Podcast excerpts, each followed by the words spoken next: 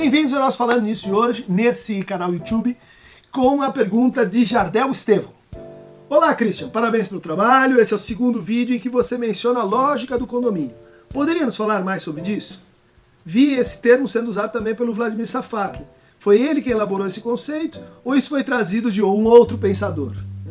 Agradeço a pergunta, Jardel. E ela dá a oportunidade de a gente falar é, desse. Não é exatamente um conceito, mas é uma noção, uma noção que é, eu mesmo uh, criei é, para dar uh, uma espécie de, de ponto de convergência para um conjunto de fenômenos que eu discuti nesse livro, Mal-Estar, Sofrimento e Sintoma. Né?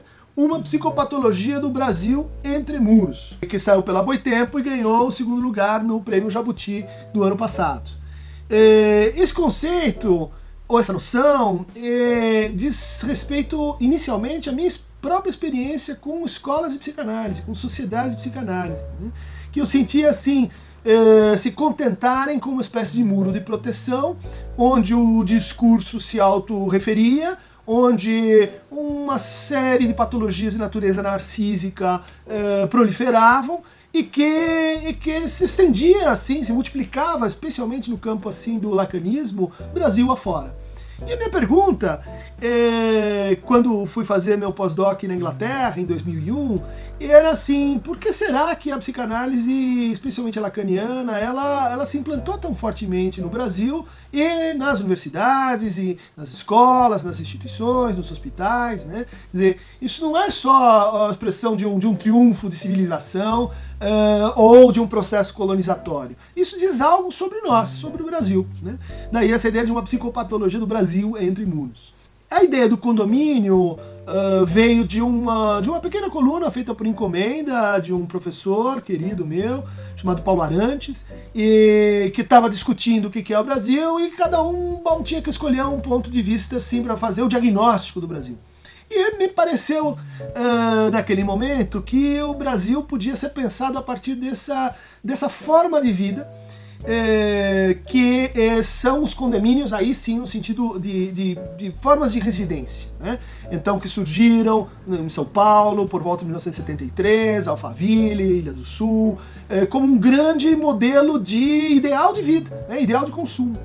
Isso tem que ver então com como a gente interpretava naquele momento ainda no interior da, da ditadura civil-militar as diferenças sociais. Né? Como é que a gente lida com a diferença de classe, diferença de cor, diferença de gênero, diferença de, de, de todos os tipos, num, num, momento em que uh, surge essa grande retórica de que o outro, o outro pode ser perigoso, né? o outro pode ser ameaçador, eu preciso me proteger do outro.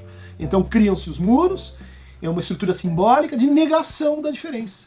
Dizer assim, olha, eu não quero saber e nem negociar e nem conversar, eu quero que você fique para lá e quando você entre no, nesse espaço, você venha uniformizado, profissionalizado, nada daquela uh, antiga conformação familiar em que a empregada era parte da família, às vezes era uma filha bastarda ou um filho bastardo, né? segundo a figura machadiana do agregado é um, é um salto, né? A vida em forma de condomínio é um salto. Ela institui essa espécie de forma murada de existência com um tipo novo de autoridade, que é o síndico. Né? O síndico é o descendente do coronel. Ele não diz assim, com quem que você está falando, eu mando, prendo e arrebento. Ele é muito mais assim um especialista em regulamentos. Ele é muito mais aquele cara que sabe onde estão as exceções. É aquele que consegue usar a lei de uma forma que lhe é conveniente que é aquele que pode, é, em função de um pequeno erro, de uma pequena exceção, instituir toda uma retórica da culpa e da perseguição. O, o, o síndico é uma figura do,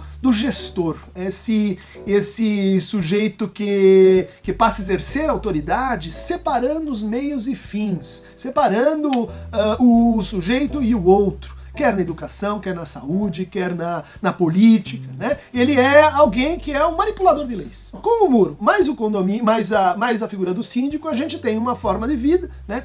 Então, regulada por uma certa estética, que vai descender ou que vai enfatizar o que o Freud chamava de narcisismo das pequenas diferenças. Né? Então, se eu imagino que a solução social é a gente viver entre iguais, e a internet é um perigo para isso, né? Uh, o que, que vai começar a acontecer? Aquela pequena diferença do meu vizinho, que é tão igual a mim, ela se torna quase que uma ameaça, né? quase que uma, um ponto de irritação. Ela é uma justificativa para o ódio, ela é uma justificativa para uma aceleração da lógica da inveja, né? que as nossas elites cultivaram durante muito tempo. Né? Uh, o que importa é você poder exibir signos de riqueza, o que importa é você é, exibir uma, uma aparência, não importa a história, não tem a narrativa, não importa como é que aquela aparência foi produzida. Então, a vida em forma de condomínio é um tipo de cercamento do mal-estar, que gera narrativas de sofrimentos. Né? Narrativas como essa de que o mal vem de fora. Se a gente não tivesse então estrangeiro, esse outro, esse nordestino, esse negro, esse gay, assim a vida ficaria assim muito melhor. E vejam como o condomínio tem uma lógica segregatória na sua origem. Né? Vejam como ele, ele leva a formas de sofrimento do, cujas figuras são assim o esvaziamento de si, a perda da alma, a dissolução de unidades simbólicas de pertencimento. Né? Ele cria, que eu estou argumentando, uma espécie de falso pertencimento. E aí há no meu trabalho uma tentativa de é, fazer metapsicologia disso, mostrar como esse é um sintoma social que se liga a uma fantasia ideológica, né? nisso eu recorro ao conceito do Didier, né?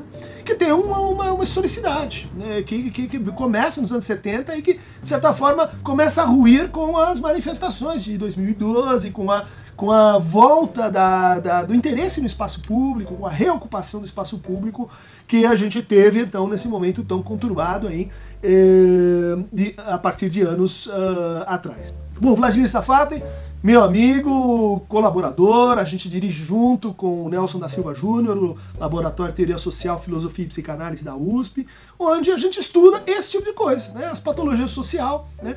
como, como ascendem certas modalidades de nomeação e de diagnóstico do sofrimento, como a gente não consegue mais pensar é, o mal-estar sem reduzi-lo ao sintoma, o sofrimento sem reduzi-lo ao sintoma, e daí tratar o sintoma como se fosse uma coisa à parte da nossa forma de vida, então a gente não tem que mais falar dele, a gente não tem que mais interpretá-lo, ele não é mais uma formação de sentido, mas ele é simplesmente algo para ser erradicado das nossas vidas. Né? Então, nosso projeto Patologia Social se desenvolveu durante alguns anos e nesse período a gente uh, foi discutindo essa ideia da vida em forma de condomínio. Acho que o Vladimir usa uh, e também outros autores uh, próximos da gente têm, para minha satisfação, uh, usado e pensado essa, essa noção. A gente fez um café filosófico sobre isso, quem quiser pode olhar na, na internet, uh, sobre especificamente o mal-estar, sofrimento, sintoma e a lógica da economia. Um lugar que eu remeto vocês, onde vão ter outros textos eh, e colunas envolvendo a noção de, de lógica do condomínio, é o blog da Boitempo, uh, administrado pelo querido Arthur, a quem eu mando abraço aqui. Quem quiser receber mais uh, em primeira mão nosso Falando Nisso, basta clicar aqui no Aqueronta Movebo, na aba desse vídeo, onde estão também indicadas uh, referências bibliográficas, sites, blogs que vocês podem usar para complementar o que a gente diz aqui.